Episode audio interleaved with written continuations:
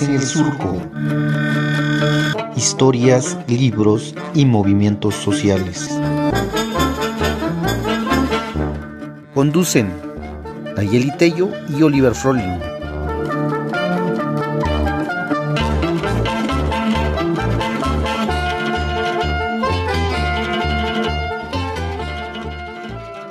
¿Qué tal amigas, amigos, amigas? Bienvenidos a este programa PES en el Surco, ahora en el año 2022 o como algunos dicen 2020, parte 3, ¿no? Porque seguimos en lo mismo con la pandemia, pero ahí vamos, ya la mayoría vacunados, vacunadas y listos para enfrentar pues este año. Y para empezar aquí con una estrella de entrevista. A ver, Naye, ¿quién nos visita el día de hoy? Hola, Oliver. Pues qué gusto estar en cabina y haber sobrevivido a, a estas tres partes, ¿no? De lo que va de la, de la pandemia. Y bueno, como dices, tenemos hoy una invitada muy, muy especial porque, bueno, además del COVID, de pronto hay un montón de otras circunstancias que no están siendo para nada agradables ni favorables para, pues, para los derechos de muchas personas, para la vida de muchas personas. Y este año, pues ya nos, nos amaneció con la noticia de una propuesta, de una reforma. Y para hablar de esta reforma que tiene que ver con incorporar el Instituto Nacional de las Lenguas Indígenas al INPI, al Instituto Nacional de los Pueblos Indígenas. Está con nosotros nuestra querida Irma Pineda, poeta, traductora, representante de pueblos indígenas ante la ONU. Así que, Irma, muy bienvenida, ¿cómo estás? Muchas gracias, querida Nayeli, querido Oliver. Pues eh, un gusto, un placer siempre saludarles y además pues conversar con ustedes, que, que siempre son charlas muy amenas. Pues, ¿por qué no ir más solo para, como para empezar y poner así un, piso común de la importancia del INALI? ¿Nos platicas tantito cómo surge, ¿no? ¿De dónde viene el INALI y cuál es su, importancia? Claro que sí. Eh, algo que es importante recordarle a la gente que nos acompaña es que el INALI en realidad es una propuesta que emana de la misma gente, que emana de los pueblos, de las diferentes comunidades eh, hablantes de alguna lengua indígena y también de pues el trabajo de muchos activistas, entre ellos principalmente profesores, escritores, eh, gente interesada en la conservación y el, fortalecimiento de cada una de las lenguas que hablamos en este país. Y bueno, como una demanda muy añeja que además eh, pues vimos reflejada desde los 70 con la exigencia de la comunidad de profesores bilingües en que se creara un organismo eh, que, diera atención a la educación indígena, a las lenguas indígenas, eh, se creó a finales de los 70 la Dirección General de Educación Indígena, ¿no? Pero quedaba este pendiente de, de un organismo específicamente dedicado al fortalecimiento de las, de las lenguas. Entonces se fue quedando ahí. Eh, más adelante, en el 94, por ejemplo, es uno de los temas eh, que después de la aparición del Ejército Zapatista eh, de Liberación Nacional, también es uno de los temas que, va tomando en cuenta y podemos recordar y revisar por ahí entre los acuerdos de San Andrés, también el tema de la lengua sigue, sigue vigente, ¿no?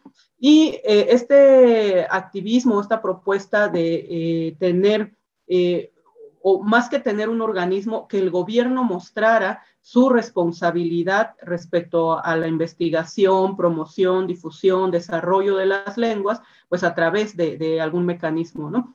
Finalmente, eh, pues por ahí de, de, de, los 2000, a principios de los 2000, la Asociación de Escritores en Lenguas Indígenas presenta ya formalmente a la Cámara de Diputados la iniciativa, una propuesta de iniciativa, eh, que se pudo empujar porque en ese momento eh, estaba como diputado un eh, paisano oaxaqueño, zapoteco, pues le interesó el tema y ayudó a que, a que finalmente en el 2003 se estableciera la Ley General de Derechos Lingüísticos.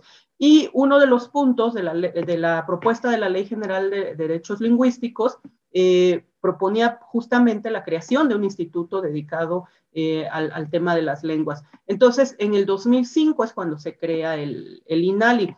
Eh, sí, me parece importante mencionarlo porque de repente he visto comentarios de gente que dice, hay que desaparecerlo porque es creación de Fox. Y no, eh, sí ocurrió en el periodo de Fox, pero es importante decir que es una demanda de, los pueblos. Eh, les decía yo que, data ya ubicado, yo creo que desde los eh, 70, ¿no? Y que se ha ido modificando como demanda. Eh, de repente la encabezan los eh, activistas de las lenguas, de repente escritores, de repente profesores, hablantes, pero al final es de la gente y eso es lo que es importante recordar, ¿no? Entonces, de ahí eh, es un poco el, origen del, del, INALI, que en ese sentido, pues por eso lo arropamos, porque es una propuesta de la misma eh, gente hablante de alguna de las lenguas y, de estudiosos y de gente que nos ha apoyado en el, transcurso del camino, ¿no? Pues sí, precisamente, ¿no? Es, creo que vale la pena aclarar eso, ¿no? No todo lo que pasa en los sexenios de Fox o de Calderón son iniciativas de ellos, ¿no? Sino hay mucha presión desde las comunidades, desde los movimientos, desde la sociedad civil y que al final ellos pues se sienten obligados, ¿no? De, de, de, alguna forma, pues crear estas instituciones, ¿no? Y otros, ¿no? Y en este sentido, ahora hablando de la situación pues, actual, donde ahí te volviste tendencia y algo famosa en redes, ¿no? Con cuando sacaste el asunto decía al público, ¿cuál es esta propuesta de, de integrar ahora el INALI al INPI? Sí, fíjate que, eh, bueno, eh, pues efectivamente, ¿no? Ahorita está sonando mucho este tema porque desafortunadamente arrancamos el año con, esta noticia al enterarnos que en la Consejería Jurídica de Presidencia eh, hay una propuesta que es la de fusionar, fusionar como una palabra técnica, ¿no? Fusionar al INALI con el INPI, el Instituto Nacional de Pueblos Indígenas pero pues digo, no puede caber una institución dentro de otra institución, entonces no es que se van a, hermanar para trabajar en el mismo estatus, ¿no? Sino que lo que ocurre es que el, INPI termina absorbiendo eh, al INALI y pues, ¿qué, ¿qué, será, no? Si acaso una dirección, este, una dirección general adjunta, pero al final va a depender ya del INALI, del INPI, perdón. Y lo que ocurre ahí es que, pues, se reduce personal, se reduce presupuesto, pero sobre todo eh, se reducen atribuciones. Se restringe lo que estaría haciendo el, el INALI y me parece que particularmente en la parte eh, de investigación, ¿no? Y normalización de lenguas eh, la dinámica que veo en, el INPI respecto a las lenguas, que ya lo empezaron a asumir este año, es más de, promoción, de difusión, sí, pero eh, no solamente necesitamos eso, ¿no? Necesitamos eh, datos concretos como los ha ido teniendo el, el INALI. Por ejemplo, ahorita ya podemos decir cuántas lenguas hablamos en el país qué número de hablantes hay en cada lengua, ¿no? En qué regiones o en qué estados se ubican las lenguas. Eso hace unos años no lo teníamos con certeza. Algunos decían, creo que hay como 50 lenguas, el INI por ahí manejaba un dato de 56, eh, entonces eran pues variables los, la información que teníamos respecto a las lenguas y la sistematización, el trabajo académico, la investigación que ha hecho el, el INALI, pues ha permitido que ahora tengamos un catálogo de lenguas nacionales y que podamos dar como datos concretos, ¿no? A ver, este, qué lenguas se hablan en Baja California, qué lenguas se hablan en Oaxaca, cuántas lenguas hay en, Oaxaca, ¿no? En qué regiones se hablan estas lenguas. Y todo eso, pues, es gracias a, este trabajo más sistemático del instituto. Por otro lado, pues también hay un trabajo importante de eh, normalización de las lenguas. Eh, digo, no es que sean anormales, ¿no? Sino más bien de establecer una norma que permita que nos entendamos mejor en la lectoescritura, ¿no?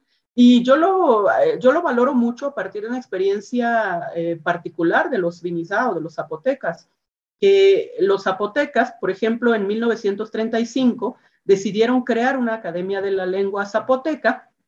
¿Por qué? Porque estaban editando una revista, que primero se llamó eh, La Raza, se llamó Nesa, pero intentaban escribir el, zapoteco y cada quien lo escribía como creía o como le sonaba al oído, ¿no? Y entonces, pues a la hora de, verlo publicado, se dieron cuenta que no se estaban entendiendo en la, en la escritura. Y entonces deciden establecer la academia para ponerse de acuerdo en cómo escribir su propia lengua y poderse entender mejor, ¿no? Eh, lo que nos pasa también con, con, el español, que tenemos ciertas normas que, que, si no seguimos, pues no nos entendemos, ¿no? La ortografía, la acentuación, por eso son importantes para, para entender estos códigos escritos. Entonces, bueno, este trabajo también lo, lo, está haciendo el INALI. Ya lograron la, establecer normas para 17 lenguas. Me cuentan que hay 12 más en proceso, que esperemos que, que puedan concluir muy pronto. Pero esto, eh, a lo mejor mucha gente dice, es que la escritura no es importante, lo que es importante es hablarlo. Es cierto, eh, nuestras lenguas se han mantenido vivas, eh, y digo nuestras porque yo también soy hablante de una, se han mantenido vivas gracias a la oralidad, ¿no? Y a esta transmisión oral que tenemos en lo cotidiano. Pero sí es importante la escritura porque nos ayuda también a recuperar memorias colectivas, a recuperar conocimientos y tenerlos por, por escrito, ¿no? Eh, también es importante porque a partir de, de, la norma podemos elaborar con mayor facilidad los que seamos hablantes o las personas interesadas, aunque también les toca a las instituciones, elaborar materiales didácticos para trabajar en el tema de la, de la educación. Entonces, eh, esto es eh, lo que se va volviendo importante. Digo, nosotros no estaríamos eh, haciendo referencia a la Iliada y la Odisea si no se hubiese escrito en algún momento.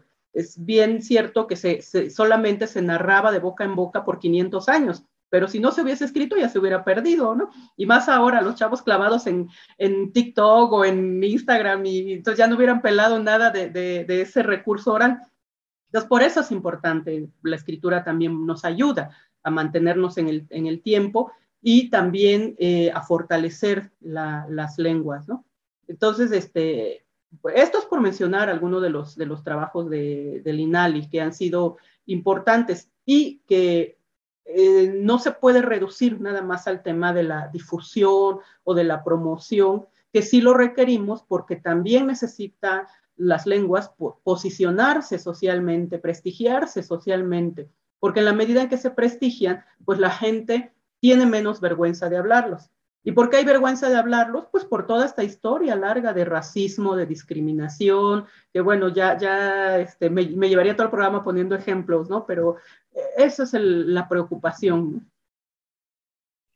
Pues Irma, muchísimas gracias por, por, poner sobre la mesa lo que implica eh, el trabajo del, del INALI y también lo que implicaría que sea de alguna manera absorbido, por, por, decirlo de alguna forma, por el INPI. Vamos a ir corriendo a una pausa musical y regresamos para seguir platicando con, con Irma Pineda sobre, sobre este tema.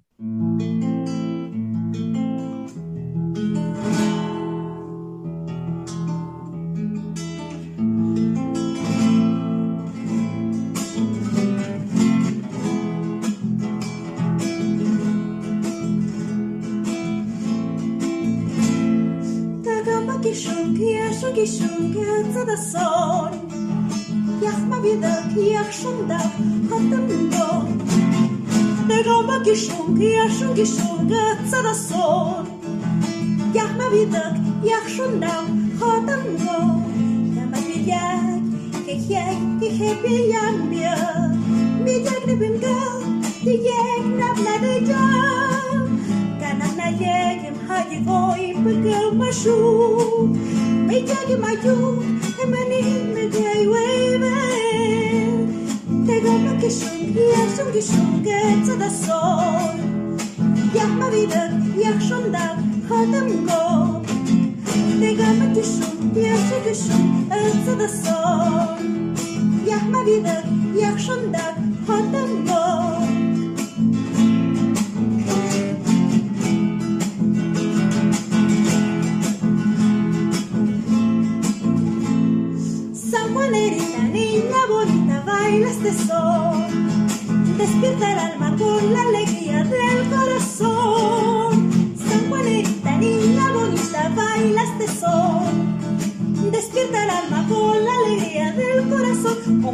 la tradición de tu pueblo y de tu gente.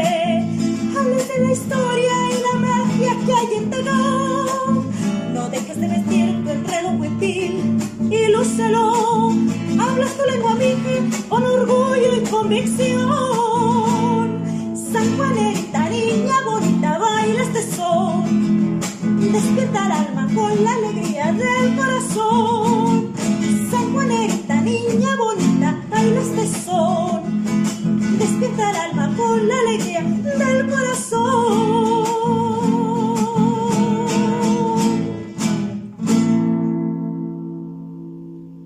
Pues ya estamos de regreso aquí conversando con, con, Irma Pineda. Y bueno, en el bloque anterior, Irma, ya comentábamos sobre la importancia del INALI, sobre lo que está significando esta propuesta de que se ha incorporado al INPI.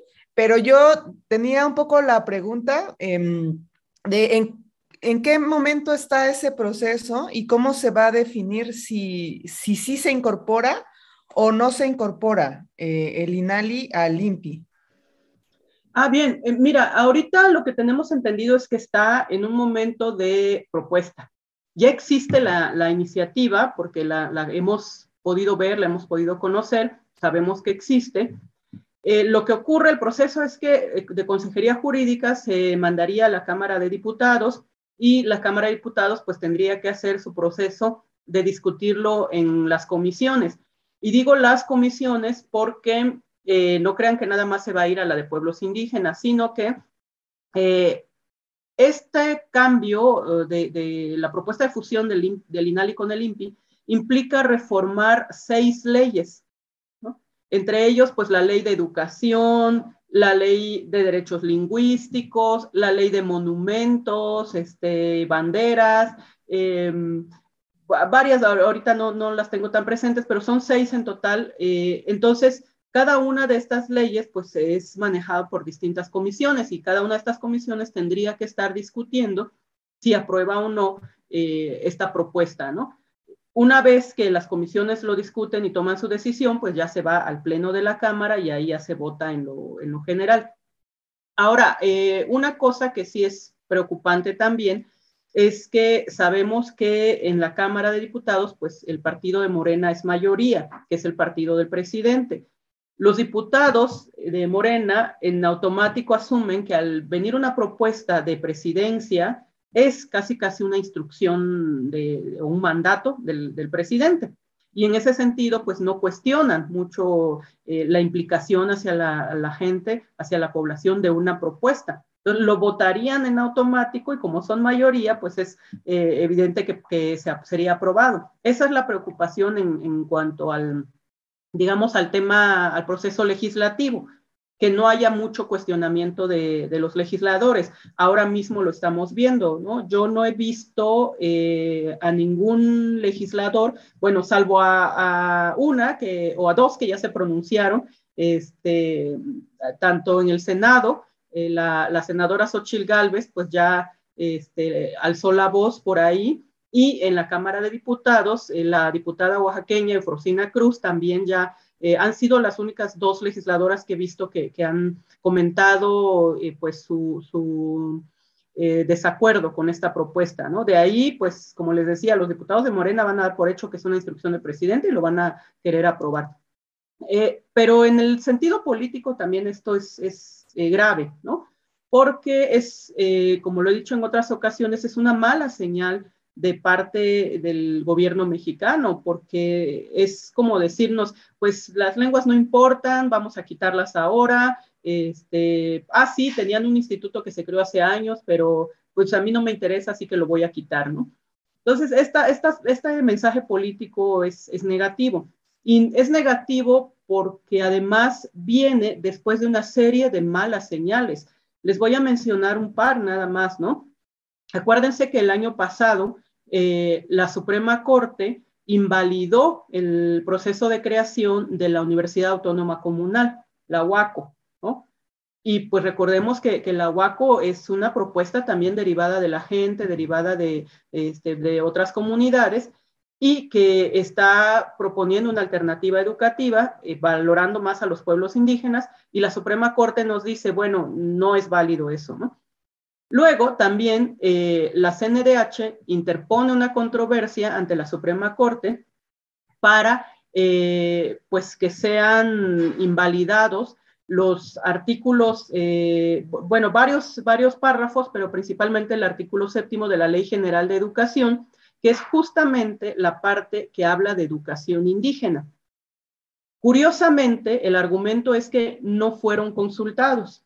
¿No? Aun cuando se realizaron foros, se realizaron eh, procesos de, consulta, procesos de conversaciones con especialistas, con académicos, con hablantes, con, que son considerados parte de un proceso de consulta.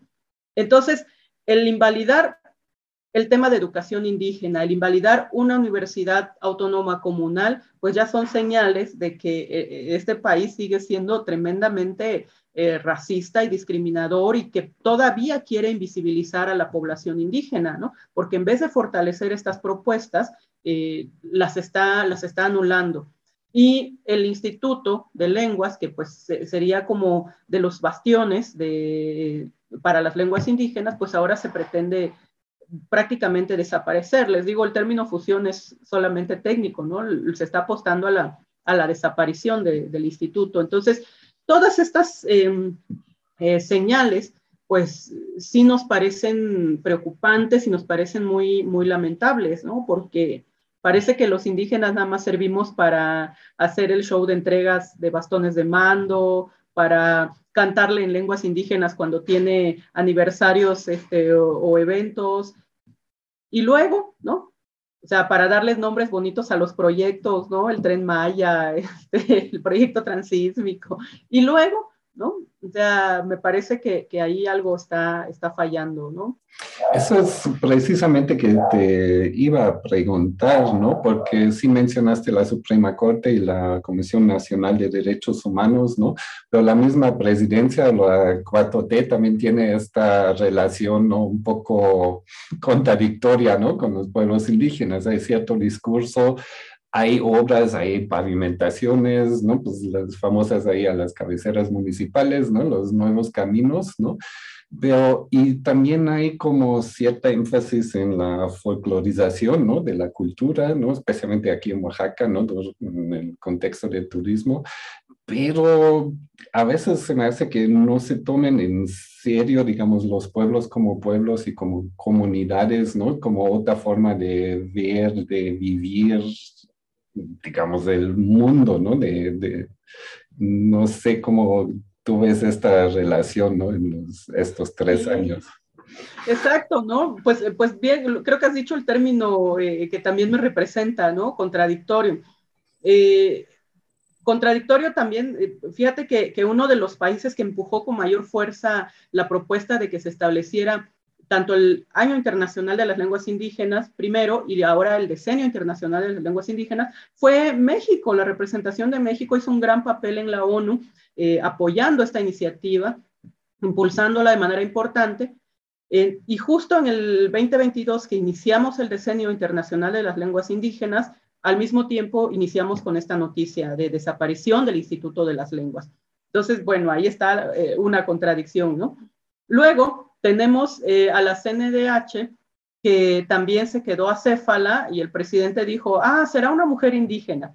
Luego, pues no fue una mujer indígena, son tres personas em, indígenas, pero que están ahí sin tener a la fecha un nombramiento, que no ha podido ocurrir porque pues se insiste en tener un triunvirato cuando la ley de la CNDH eh, este, pues establece que, que sea una persona, ¿no? Es decir, hay como muchas, muchas cuestiones. Y como todo gobierno, pues yo creo que le apuesta a lo que es visible.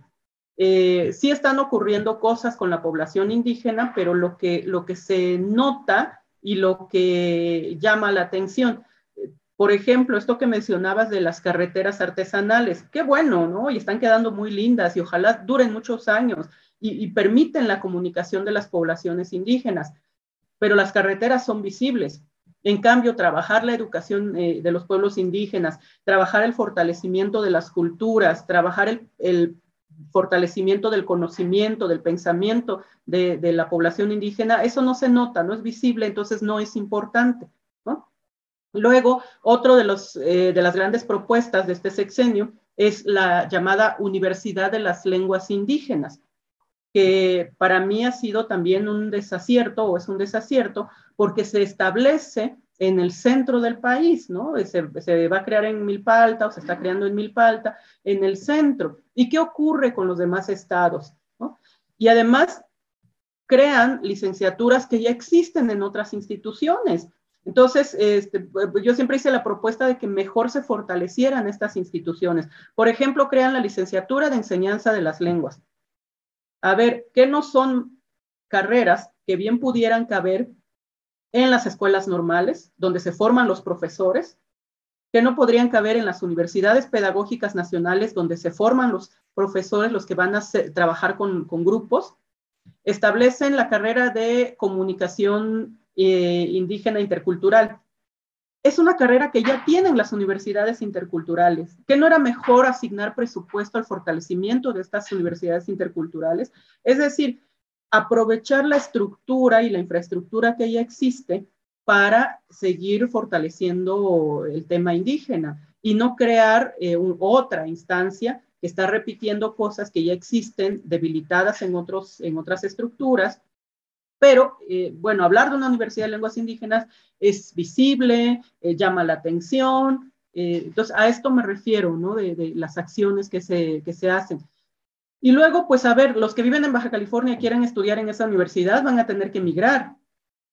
Y luego, estando en la ciudad, van a regresar a sus, a poblaciones o se quedan en la ciudad. Luego, ¿cómo se van a sostener? ¿no? Por ahí he escuchado que, bueno, van a tener las becas bienestar. ¿Es suficiente? ¿Alcanza para un joven de una comunidad oaxaqueña mudarse a la ciudad, este, pagar su renta, ver cómo va a organizar su vida en la Ciudad de, de México este, para estudiar en esa universidad? O cuál es el sentido de, ir a esa universidad si en las regiones tenemos escuelas normales, tenemos UPNs, tenemos universidades interculturales, tenemos en Oaxaca universidades comunales. Entonces, de repente ahí me parece un sinsentido, ¿no? Pero es visible, mediáticamente llama la atención. Entonces, eh, pues en eso no se diferencia de, otros gobiernos, ¿no? De hacer las obras grandes que sean llamativas. Sí, y pienso también que otra mala señal que mandó eh, para los pueblos indígenas y también para las mujeres era el recorte presupuestal a todo el tema de las casas de las mujeres indígenas también, porque pues estaban atendiendo un montón, un montón de casos y viene todo este recorte con el pretexto de la, de la austeridad que ha venido manejando el presidente. Pero bueno, Irma, no queremos que se nos vayan un montón de preguntas que todavía tenemos por hacerte, así que vamos de nuevo a una corta pausa musical y regresamos.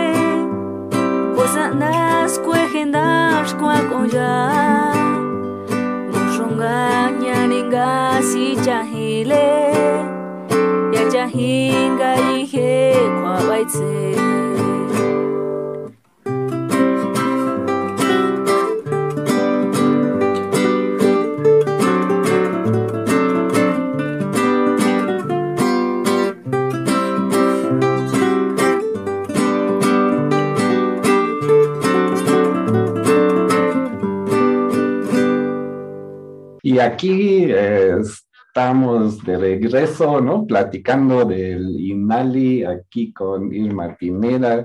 Siempre un gusto estas conversaciones así sobre lenguas, sobre poesía, ¿no? Y, y esta vez sobre instituciones, ¿no?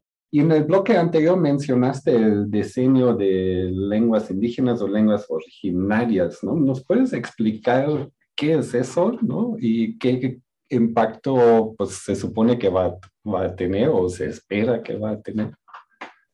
Claro, eh, fíjate que es una propuesta pues que también viene de, países que tienen una importante población indígena. Entonces se planteó a la ONU Afortunadamente, pues la, la, Asamblea General de la ONU aprobó que se estableciera del 2022 al 2032 este decenio. ¿Para qué sirve? Eh, bueno, en términos ideales, pues eh, nos sirve para plantear 10 eh, años en que se pueda trabajar eh, de manera comprometida por parte de los Estados miembros de la ONU, que son 193, que se pueda trabajar en el fortalecimiento de las lenguas indígenas que, cada estado tenga en su interior. Se puedan hacer diferentes acciones desde la parte académica, investigación, eh, sistematización, la parte social que tiene que ver más con difusión, promoción y eh, que cada estado tenga que hacer el análisis de cuál es el estado de las lenguas indígenas en su interior para que en función de eso diseñe políticas públicas encaminadas al fortalecimiento de estas lenguas. Es decir, en el caso de México, pues tendría que trabajarse de manera muy importante eh, la cuestión de la educación, la cuestión eh, social como, como el combate al racismo y a la discriminación, para que la población indígena sea fortalecida y en esa medida también se anime a seguir hablando su lengua. Entonces, en 10 se ponen los 10 años porque en 10 años cada estado eh, o cada país que, integra la ONU debería estar entregando resultados de, cómo le ha ido en esos 10 años, ¿no?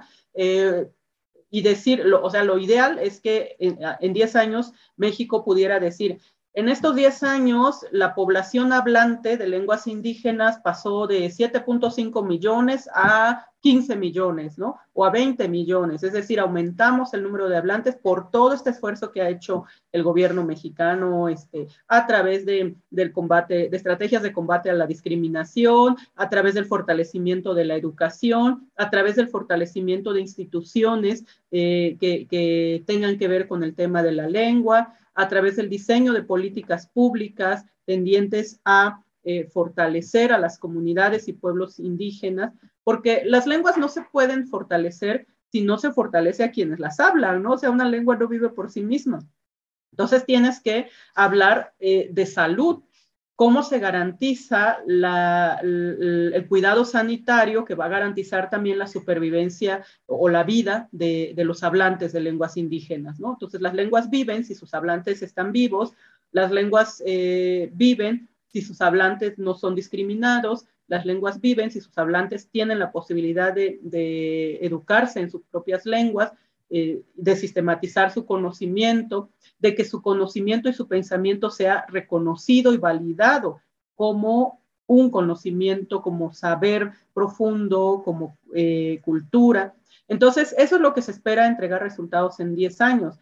Este, y esperemos que, se logre avanzar, ¿no? Aunque eh, de parte de, de, autoridades, pues nos estamos dando cuenta que no podemos esperar mucho, que como siempre, desafortunadamente, porque no tendría que ser así. El Estado tiene que asumir su responsabilidad respecto a las lenguas y a las poblaciones indígenas, pero como siempre, pues hemos sido eh, los pobladores de comunidades indígenas, los hablantes de las lenguas indígenas, los eh, amigos interesados, estudiosos, gente solidaria, quienes han hecho posible todo este fortalecimiento de las lenguas y así va a tener que seguir siendo porque las señales que vemos pues, eh, eh, están por otro lado, ¿no? Entonces, nos toca eh, de nueva cuenta seguir trabajando de manera conjunta. El, trabajo de las redes sociales y de, las, de los medios de comunicación a mí me parece súper, súper importante, fundamental, porque ayudan no solamente al prestigio social de las lenguas, a la difusión de las lenguas, sino a devolver este orgullo a los hablantes y a las nuevas generaciones por su identidad, por seguir hablando su lengua, ¿no? Entonces, por eso te digo, en términos ideales, pues es lo que se, se espera. En términos prácticos, nosotros tenemos que seguir trabajando, ¿no? Pues creo que ahí está muy, muy relacionado esto que nos acabas de decir con la siguiente pregunta que tenemos, porque Em, de por sí, tanto el LIMPI como el INALI ya venían con una serie de, pues, de limitaciones y también de reducciones presupuestales y de personal. Entonces, em, la pregunta que tenemos un poco es, al, independientemente como de este andamiaje institucional, ¿no? ¿Qué es lo que podemos hacer en México para pasar no solo de ser un país multicultural, sino ser un país multilingüe, ¿no? ¿Qué nos toca hacer para favorecer esto, Irma? Yo creo que en términos generales, una cosa que, es importante y necesaria es que no discriminemos, porque ese ha sido el gran cáncer para, los pueblos y, lenguas indígenas, ¿no? Entonces, como sociedad en general, pues no discriminar. Eh, ahora, como eh, gente cercana a poblaciones indígenas, pues seguir trabajando en, todas nuestras redes de apoyo que podamos desarrollar para eh, que se, hagan visibles las lenguas, pero no solo las lenguas, sino todo lo que implican las lenguas, ¿no? Es decir, los saberes, el conocimiento, el pensamiento, eh, también ayudar a posicionar otros temas como como la salud y todo lo que como pueblos indígenas conocemos acerca de la salud, que ha sido lo que nos ha permitido resistir ahora, por ejemplo, en tiempos de, pandemia, ¿no? Porque no todos tenemos acceso a un sistema de salud. Entonces, ¿cómo hemos sobrevivido? Gracias a esos conocimientos. Entonces, hay que validarlos, hay que fortalecerlos, hay que darles importancia. El tema de eh, la educación a mí me parece también fundamental, que las lenguas puedan estar en el sistema educativo formal, y esta era una o es una propuesta que, que, ya está en la eh, ley de educación con la reforma del 2019 eh, y que es justamente la parte que, invalida ahora la Suprema Corte de Justicia de la Nación. Entonces, tenemos que recuperar estas, estas cuestiones de que entre en el sistema formal. ¿Por qué me parece tan importante que las lenguas estén en el sistema formal? Recordemos que la principal lingüicida en este país fue la escuela.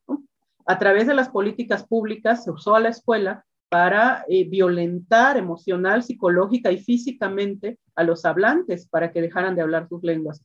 Entonces, vemos el poder que tiene la escuela. Si fue lingüicida, me parece que ahora es el momento de revertir su, su trabajo, que ahora sea la escuela también, a través del poder que tiene, la misma instancia que ayude a fortalecer las lenguas y que ayude a que eh, se sigan hablando.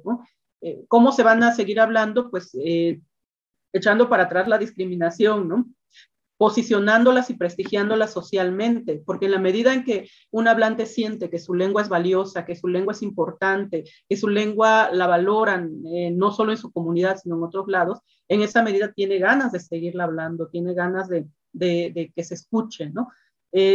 también pues trabajar en, espacios cotidianos, ¿no? no, no discriminar en los espacios cotidianos.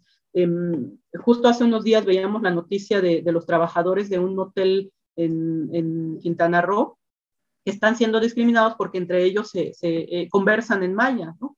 Y pues los dueños del hotel los están discriminando por eso, les, les prohíben, les prohíben. Entonces, si sigue habiendo estas prohibiciones, pues qué ganas te quedan de, de hablar, ¿no? Que son producto del racismo, la discriminación. Entonces, en eso tenemos que seguir trabajando eh, y no solamente quienes hablamos unas lenguas indígenas, todas las personas eh, que, que, estamos cerca, todas las personas a las que nos importa y convencer a los que no les importa para que también tengan más sensibilidad respecto a las culturas y lenguas. ¿no? Yo creo que por ahí es un, camino, porque efectivamente las instituciones, eh, como vemos, cada vez más reducidas, en sus atribuciones, pero también en presupuesto, y eso va pegando en otras eh, áreas, ¿no? Eh, una de ellas que mencionaba Jana Jelly, el tema de, las casas de la mujer indígena, cómo la reducción presupuestal pues provoca eh, esta afectación a un espacio que ha sido importante también para cuidar, acompañar y en muchos casos salvar vidas de mujeres indígenas. Entonces, pues bueno, Desafortunadamente, les digo, es, trabajo que nos toca seguir haciendo como, como miembros de las comunidades indígenas, como personas eh, interesadas, solidarias. Somos los que nos toca seguir trabajando.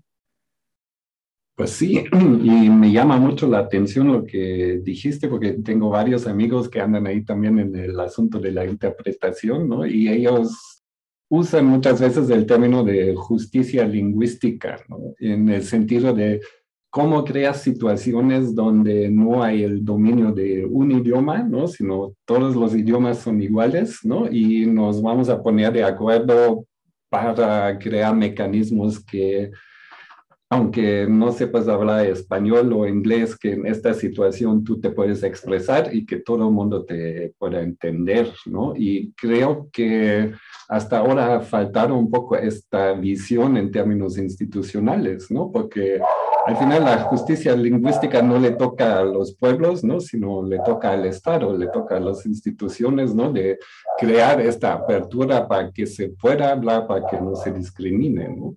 Y para eso sí, el presupuesto es muy importante, ¿no? Y eh, ya, igual me acuerdo de un dicho ahí, de hecho en inglés, pero también creo que funciona en español, ¿no? Que un presupuesto es un documento moral, ¿no?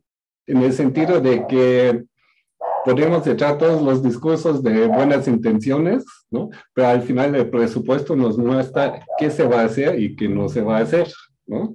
Entonces, y creo que en este sentido sí hay que analizar, digamos, los presupuestos de esta forma, ¿no?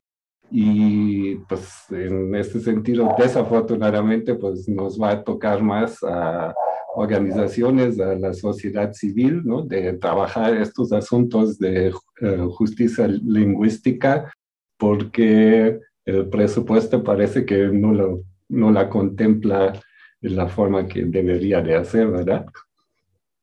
Así es, fíjate que, bueno, pues bien, se comenta, ¿no? Por acá que política pública sin presupuesto no sirve, entonces, este, es, muy, que va muy eh, ad hoc con lo que mencionas. Y justamente, ¿no? Digo, no, no he hablado de los traductores, pero la verdad es que tienen un trabajo súper importante y, más precisamente en términos de, justicia. Y ahí también eh, recordaba que el INALI ha tenido eh, este papel interesante en el sentido de, de dar formación y certificar, ¿no? Porque también ese es otro detalle, que los juzgados pues no van a aceptar a cualquier hablante, por mucho que domine tanto la lengua indígena como el español. No aceptan a cualquier hablante, tiene que ser un eh, intérprete traductor certificado. Y ese ha sido un trabajo también del INALI, formar a estos intérpretes traductores, sobre todo para la cuestión de terminología jurídica, para... Pues también ahí, ha habido un trabajo importante y el trabajo mismo de los traductores que ha sido eh, pues fundamental para temas de justicia, de salud, eh, pues eh, de, procesos en donde pues ha, habido vidas y libertades en riesgo, ¿no? pero nada de esto puede funcionar si no hay un presupuesto, porque por mucho amor que tengamos, es un trabajo, implica esfuerzo, implica preparación, implica inversión, implica gastos, ¿no? Solamente pensar en lo que un traductor tiene que invertir para formarse como tal luego pues eh, pensemos en sus traslados, en sus comidas, y que haga todo el trabajo y no le paguen, pues no, tampoco, ¿no? Entonces, tiene que haber presupuestos para, para los profesores de educación indígena, para los traductores, para los que están desarrollando proyectos de, distinta índole, eh, tiene que haberlo, ¿no? Si no, eh, desafortunadamente en este mundo material, pues no podemos funcionar si, si no, no hay una retribución para muchas cosas que son necesarias y justas. Pues Irma, vamos a seguir bien de cerca todas estas noticias para ver cómo, qué es lo que pasa, ¿no? Con el tema del INALI, del INPI, y vamos a invitar a quienes nos están escuchando también, pues a que se sumen a una serie de, acciones que, ya se están eh, promoviendo y que seguramente habrá muchas más también en adelante. Por ahora está esta invitación a que uno, digamos, firme ahí en change.org, ¿no? Para, para decir no a la fusión del INALI con el INPI. Y bueno, cuéntanos tantito si además de esta acción hay otra a la que la, otras a las que quienes nos están escuchando puedan sumarse antes de cerrar este programa, Irma. Eh, sí, de entrada, pues es apoyarnos con su firma a esta iniciativa que lanzó Gala, que es el grupo de apoyo a lenguas amenazadas y que pues ojalá podamos reunir suficientes firmas para que sea notorio eh, pues el desacuerdo con, con, esta propuesta, ¿no? Entonces, eh, esa es una, una de entrada.